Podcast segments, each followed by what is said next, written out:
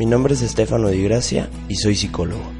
Pero antes de eso, soy una persona que busca día a día encontrar formas diferentes de ayudar a la gente a poder vivir una vida plena y satisfactoria. Donde no solo la felicidad sea el elemento central, que la voluntad crezca de vivir los momentos que más nos complican en nuestra existencia, hacernos responsables de nosotros y dejar de culpar a lo que nos rodea. Bienvenida, bienvenido. ¿Cómo están amigos? Espero que estén de la mejor manera. Yo estoy muy contento de llegar una vez más hasta ustedes. Ya saben, como siempre a través de, de la voz y, y, de la plataforma en la que tú elijas de este podcast. Muy contento de, de traerte un tema más que, que, fíjate que a veces es complicado, ¿eh? a veces, a veces cuesta, cuesta esta selección de temas, pero después de que lo elijo, después de que lo reflexiono, que ahí es donde mi ansiedad se desborda, Créeme que llega mucha tranquilidad porque sé que finalmente esto probablemente te pueda ayudar. Entonces, es como un, un remolino, un torbellino de emociones. La elección del tema es ansiosa, pero después ya eh, el desarrollo del mismo es más tranquilo. Entonces, eso me agrada. Eh, ya sabes, recordándote las redes sociales, me puedes encontrar en Facebook y en Instagram como Stefano DGH, S-T-E-F-A-N-O, de dedo, G de gato, H de hola. Y gracias a la maravillosa conexión que tenemos a través de ellas, ya sabes, escribirme, comentarme, sugerirme, también, ¿por qué no?, corregirme o finalmente decirme algo que te esté incomodando por ahí y que finalmente después de haber escuchado algún tema te conectaste y decidiste sacarlo. Bueno, pues yo estoy ahí, me encanta, me encanta conectar con la gente. Eh, pues mira, creo que el tema de hoy, el tema de hoy es importante que lo, que lo podamos eh, trabajar. Yo creo que la primera, la primera fase tendría que ser hay que volverlo consciente y creo que es la parte de las críticas. Eh, en este momento que estoy diciéndote el, el, que estoy grabando, mejor dicho, el episodio, no tengo realmente el título pensado, pero sé que es el tema de las críticas, entonces espero que ya tenga el título cuando lo estés leyendo y si no, bueno, a ver qué onda. Y, y creo que es un tema bien importante que debemos de trabajar y que debemos de reflexionar. ¿Por qué? Porque creo que esto nos está acabando. Creo que estamos viviendo en la época de la hipercrítica tanto externa como interna. Algo que comento muchísimo es que las redes sociales nos han llevado a este pensamiento y no es que esté mal, sino que hemos formado una relación en torno de las redes sociales a través del, de la autocrítica y de la crítica hacia los demás, cuando en realidad yo esperaría que eso fuera, que no, que no existiera, pues que no fuera el objetivo de las redes sociales, pero hoy para muchos, y me incluyo, ha sido. ¿Por qué? Porque creo que a las redes sociales vamos en búsqueda de, de un feedback, de, un, de una crítica positiva, pero evidentemente en la búsqueda de una crítica positiva tú te vulneras, o sea, tú abres, tú abres lo más profundo y lo más privado de ti para que la gente pueda conectar contigo, pero va a haber gente que tal vez venga herida, que tal vez venga lastimada, que tal vez venga enojada o simplemente tenga algo contigo y al ver tu vulnerabilidad conecte de una manera negativa contigo y bueno, ahí es donde salen las cosas mmm, pesadas, las cosas negras. Entonces, eh, pues sí, vuelvo, vuelvo al inicio, creo que estamos viviendo una época hipercrítica, hiperanalizadora del otro y de nosotros y, y nos está dando, nos está lastimando porque más allá de que sea esta época, creo que todo esto nos ha llevado a ocultarnos a de verdad ya no sacar la parte más vulnerable de nosotros, que es la parte que te hace crecer, que es la parte que te hace, eh, de nuevo vuelvo con la frase, conectar con los demás y así difundirte, así exponerte y finalmente que la gente vea algo importante de ti. Creo que hoy ya no está saliendo. Y voy a empezar primero con la parte autocrítica. No seas tan duro contigo. O sea, así de entrada hay una tradición en la India que una vez leí en un libro de, de un monje. Eh, el nombre es medio raro, pero es Tiknak, algo por ahí. Es un libro muy bonito. Por cierto, los que lo quieran leer, eh, voy a ver si puedo linkearles algo. Y se llama How to Love. Eh, y How to Love habla acerca de cómo podemos amar de una manera más plena, más consciente, más mindfulness. Y entonces el monje comenta que hay una tradición en, en algunas partes de la India en donde dicen que debes de tratar a tu ser amado como un invitado de honor de tu casa. Y yo creo que aquí doy un paso atrás y te digo de la siguiente manera. Yo creo que deberías de tratarte a ti primero como un invitado de honor de tu casa. Y es real, ¿no? Cuando llega una, una, una persona, mejor dicho, que, que quieres, que te agrada y que llega a tu casa, híjole, lo tratas como, como rey, ¿no? Le cedes tu cama, primero que haga las cosas él, le tienes todo listo, porque finalmente te interesa esa persona y quieres que pase un buen rato mientras está en tu casa, en tu terreno. Entonces, yo creo que eso deberíamos de hacer diariamente nosotros hacia nosotros. O sea, trátate como un honor de invitado. ¿Cuántos problemas de salud no dejamos pasar?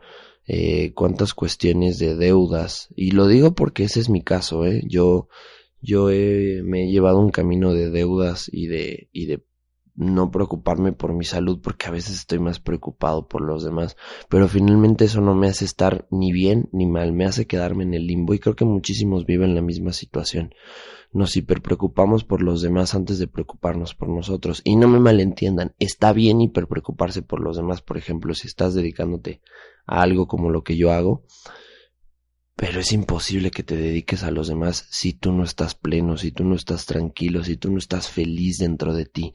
Entonces, primero trátate bien tú. Eso es súper importante que lo empieces a hacer. Entonces creo que estaría bien que empecemos a desarrollar esa idea. Fíjate que ya sabes que uno de mis eh, eh, role models, que es el, el doctor Jordan Peterson, eh, él en, su libro de 12 reglas para la vida y sobre todo en muchos speeches que puedes encontrar en YouTube, él habla de una cuestión bien interesante eh, acerca de cómo nos tratamos nosotros mismos. Él dice que, por ejemplo, pone este ejemplo, que mm, si tú tienes un, perro, un gato, un animal, y entonces se enferma y lo llevas al veterinario, le compras la, la, la medicina, le pagas la cita, le pagas las recuperaciones, o sea, estás súper, hiper preocupado por ese perro, pero ojalá pudieses desarrollar esa preocupación también por ti. O sea, no sé qué pasa, porque a veces nos llevamos a este terreno en donde nos volvemos lo último, y está esta frase que yo escucho mucho en en mi práctica clínica de pongo a los demás antes de mí. Y he intentado analizarla por mucho tiempo y creo que sí tiene un trasfondo importante poner a los demás sobre de ti. Más allá de que no te valores y de que no te quieras, porque creo que esa ha sido la cantadita que hemos estado buscando muchísimo, yo he encontrado un factor bien importante en, en esa actitud. Y creo que tiene que ver con el hecho de que crees que preocupándote por los demás, ellos te van a devolver el mismo tipo de preocupación y así vas a sentir que importas. O sea, es una cuestión todavía propia. Yo me he dado cuenta que muchísima gente que hace este ejercicio, este ejercicio de siempre estar pendiente de los demás, lo hace desde el punto de vista de necesito preocuparme por mí, pero no tengo la suficiente valentía o la suficiente tranquilidad para hacerlo sin, sin que los demás me lo estén recordando o me lo estén alabando. Porque toda esta gente que pone a los demás antes de sí mismo es muy alabada, ¿no? Es, ay, fulanito, qué amable es. Ah, perenganito, es, puta, es súper buena persona. Sí, pero esos, esos comentarios se te devuelven a ti por eso te sientes que vales la pena. Y no, amigo, amiga, querido, quien vale la pena no necesita estar preocupándose por los demás antes de sí mismo. O sea, a veces decir no, a veces decir no puedo o simplemente terminar ciertas relaciones con ciertas personas por salubridad propia es mejor que estarse preocupando por los demás.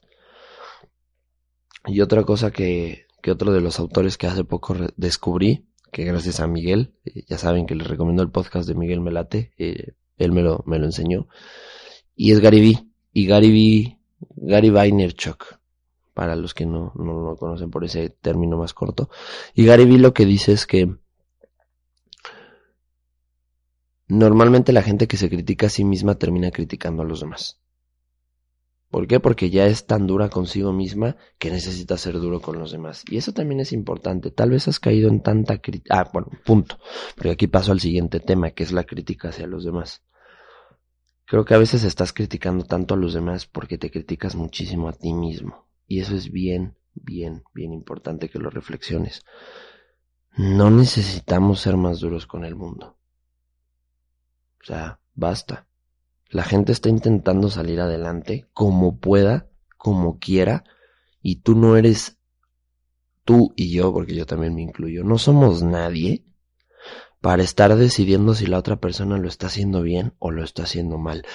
Aún así tengas una expertise en ese terreno, en ese tema muy amplio, sigue sin ser nadie para cortar los sueños de una persona, porque si algo he descubierto con la con la práctica clínica, donde la gente de verdad se vuelve vulnerable un ratito conmigo, es que la mayoría de las críticas de seres queridos, de gente que crees que, te quiere, te cortan las alas. Y te cortan las alas cabroncísimo.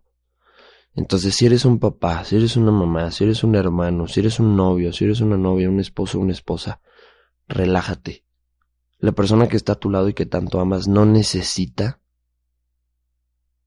tu crítica para hacer lo que está haciendo. Necesita tu apoyo, necesita tu aplauso. Y aún así, si esa persona que tanto amas estás viendo que se va a lastimar o que finalmente se está haciendo daño, no seas crítico. No lo, no, intentes expandir esa crítica con los demás para que el otro se dé cuenta. No, ten agallas, sé lo suficientemente ser humano consciente y toma a esa persona de frente en un lugar privado donde estén uno a uno y dile lo que de verdad piensas acerca de lo que está haciendo y cómo se está haciendo daño y que por qué se lo estás diciendo. O sea, tampoco seas tan ruin y andes criticando con los demás para que se vuelva un teléfono descompuesto y tú creas que ese mensaje le va a llegar al otro. Si te molesta una actitud de la persona en la que, con la que estás, hombre, para eso tenemos lengua o boca o, la forma en la que te comuniques, acércate a esa persona en privado, porque lo peor que puedes hacer, y aquí sí me, hasta me ¿no ¿ves? Lo peor que puedes hacer es exponer a esa persona frente a los demás. Porque sabes perfectamente que tu objetivo no era que esa persona mejorara, era exponerla ante los demás y ponerla en ridículo para que así se sintiera mal y cambiara. Oye, relájate. La religión que creas ni siquiera eres ese Dios en el que tanto crees para poder hacer eso. O sea, no es justo, me parece una actitud súper, súper ruin. Y no tiene cavidad en esta vida más. O sea, no lo hagas. No lo hagas, simplemente. Si te molesta, enfréntalo como hombre o como mujer que eres. Y ten agallas de hacerlo. Porque sabes que hay mucha gente allí a tu lado hay mucha gente fuera del mundo que no hace lo que quiere porque no puede soportar el inevitable feedback de la sociedad que viene inmediatamente de la oportunidad de hacer lo que quiere estar haciendo. Híjole, yo te juro que a mí me da esta ansiedad y me pongo ansioso cuando en mi práctica clínica veo tantos sueños, veo tantas habilidades, veo tantos potenciales que no se desarrollan por la maldita crítica, por el ¿qué dirán? No de, y es más, deja, deja habilidades, deja proyectos, deja hablarle al mundo, crear contenido, hacer un mejor trabajo, que eso es, es una parte. Hay tanta gente que no deja parejas, que no deja familias, que no deja lugares en donde no están siendo bien tratados por el maldito que dirán. Quiero compartirte una parte bien importante que me pasó la semana pasada. Eh, el, el lunes de la semana pasada, lunes, martes, no recuerdo. Yo ya llevo un, un, rato dando pláticas, no me considero el, el mejor conferencista, pero lo que sí es que llevo ya un tiempo haciéndolo. Y para los que no saben, yo tengo un trabajo formal, trabajo en un DIF, y que por cierto, abro el paréntesis, Gracias, gracias por estar aquí, gracias por escuchar este podcast porque esta es mi plataforma de despegue para alcanzar el lugar a donde quiero llegar. Y yo vencí las críticas, vencí las críticas internas y las críticas que supuestamente pensaba que iban a pasar cuando sacara este podcast. Y gracias a Dios estoy aquí en el episodio 26 con una gran recepción. Entonces te agradezco a ti que, que tú seas esta plataforma de despegue. Te pido por favor que lo compartas, que puedas compartir este episodio y todos los demás, porque entre más personas lleguen, más me ayudas a conseguir mi sueño y no a criticarlo. Entonces creo que este es el ejercicio que todos tenemos que hacer. Pero bueno, vuelvo al tema.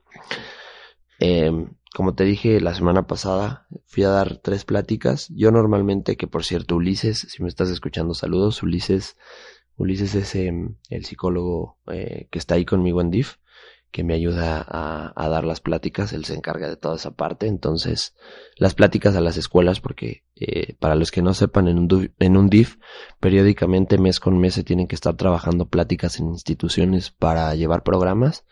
Entonces yo a veces estoy dentro haciendo otras actividades y Ulises me apoya súper cañón. Entonces saludos a Ulises. Y, y bueno, Ulises no pudo ir porque tenía que, tenía que ir a otro tipo de actividad, entonces pues yo me animé a ir. Dios, di las tres pláticas más difíciles de mi vida y las más llegadoras. Me tocó ir a una institución que está en el municipio en donde trabajo y que es una escuela para gente que ha reprobado constantemente, o sea, gente que va desfasada de la época en la que tendría que estar viviendo técnicamente como la sociedad lo dice entonces había, era una preparatoria, primero, segundo y tercero de prepa, y había chavos eh, en primero de prepa de 19, 20, pam, pam, pam, pam. Y entonces yo iba a dar tres pláticas porque me comentó la directora que no podía juntar la, a toda la gente, ¿no? Entonces dije, bueno, no soy muy fan de repetir lo mismo tres veces porque ya no lo voy a decir igual, pero bueno, vamos a darle, ¿no? Entonces, desde la primera plática me sentí súper cargado de energía, pero fue muy difícil.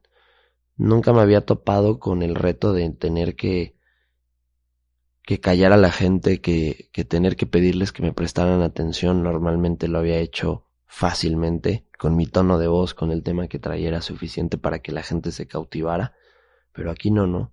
Entonces la primera fue complicada, la segunda fue doblemente complicada y la tercera fue la cereza del pastel. Entre más subía de nivel, más complicado era cuando yo tenía la esperanza de que fuera más sencillo.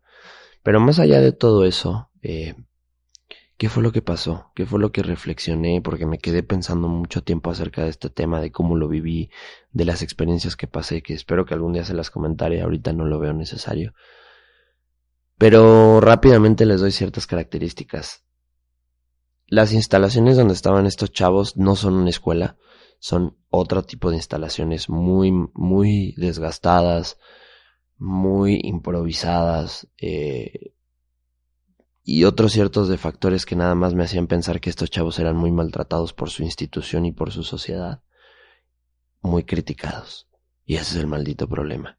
La crítica hace que te sientas ruin, que te sientas que no vales la pena, que sientas que finalmente todo lo que digas, todo lo que hagas, todo lo que pienses y todo lo que sientes está desvalidado por la sociedad y entonces no vales la pena. Entonces, si eres hoy en día una de estas personas que están siendo maltratadas por el mundo por tanta crítica, porque tampoco se trata de decirte tú eres responsable de eso, aquí sí voy a ser puntual, ya saben que el podcast se llama Responsables, pero voy a ser puntual ahí. Amate. Si nadie te está ayudando a salir adelante, ayúdate a ti, a tú mismo, perdón. Aprende a controlar tus demonios, aprende a ser disciplinado, aprende a ser responsable, porque el día de mañana esos, esos pequeños factores te van a llevar de la mano a que estés en un lugar donde las críticas negativas desaparezcan. No porque la sociedad en este momento te esté dando un feedback negativo de que no vales la pena, de que eres un rezagado, de que eres un maltratado, de que eres un reprobado, de que eres un inconsciente, ta, ta, ta, ta, ta, ta, de lo que desees, fracases. O sea, no. Cuando nadie te ama, el único que se debe de amar eres tú mismo, para que así ese amor hacia ti inspire a los demás a amarte. Eso es súper importante. Así que sacúdete todas esas críticas negativas que tus padres, que tus amigos, que tus hermanos, que tus primos, que, tu sociedad, que tu comunidad te está diciendo ámate a ti mismo, entra en un viaje profundo de conocerte, porque eso es bien importante. Yo a veces escucho mucho el mensaje, yo también lo repito, de ámate a ti mismo, pero, pero, a veces es complicado, porque no puedes amar algo que no conoces. Entonces, para que te aprendas a amar a ti mismo, primero embárcate en un viaje súper profundo y sin importar la duración, de conocerte a ti, de conocerte cuáles son tus debilidades, cuáles son tus pasados, cuáles son tus pensamientos negativos y aprender a domarlos, a ser responsables y disciplinado con ellos para que así, ahora sí te ames con toda la profundidad del mundo y como te dije recién, ese amor tan grande que tengas por ti, inspire a los demás a amarte. Porque probablemente si hoy la gente de afuera no te quiere, no te aprecia, no te motiva y no te, no te toma en serio, es porque tú no lo estás haciendo. Simplemente la forma en la que el mundo te ve es un reflejo de cómo te ves a ti mismo. Entonces esta escuela me dejó pensando de cuánto, cuánto, cuánto dolor hay en estos chavos. Y cuánto dolor hay en muchas personas en el mundo. Y no nos podemos detener a echarle la culpa al gobierno, a la familia, a mis pasados, a mis exparejas, a lo que quieras. No. Señálate a ti mismo por no amarte lo suficiente porque esa gente está viendo esas deficiencias en tu amor y te las está señalando en forma de crítica bastante tajante y dolorosa. Entonces, bueno, después de que hagas eso, después de que te conozcas, después de que te ames, evita criticar a los demás. Trata a los demás como unos invitados de honor de tu templo, de tu casa, porque este mundo no necesita más crítica negativa. Ya tenemos lo suficiente de crítica negativa gracias a las redes sociales. Vamos a mejorar nuestra relación en torno de ellos. ¿Y por qué no? Haz el ejercicio de abrir tu teléfono, abrir el Instagram, abrir Facebook y buscar a las personas con las que normalmente no tienes convivencia, pero las conoces y las tienes como contactos y coméntales algo bonito en sus fotos. O agarra el teléfono y márcale, busca cualquier contacto que no tenga, que, que, sea aleatorio, pero que sea de personas que conozcas y que tengan mucho tiempo que no hables, y háblales para preguntarles cómo está su día y para decirles que sigan triunfando como lo están haciendo. Hombre, vamos a practicar más la gratitud y el amor por el otro, para que así eso se devuelva. Yo sé que se puede.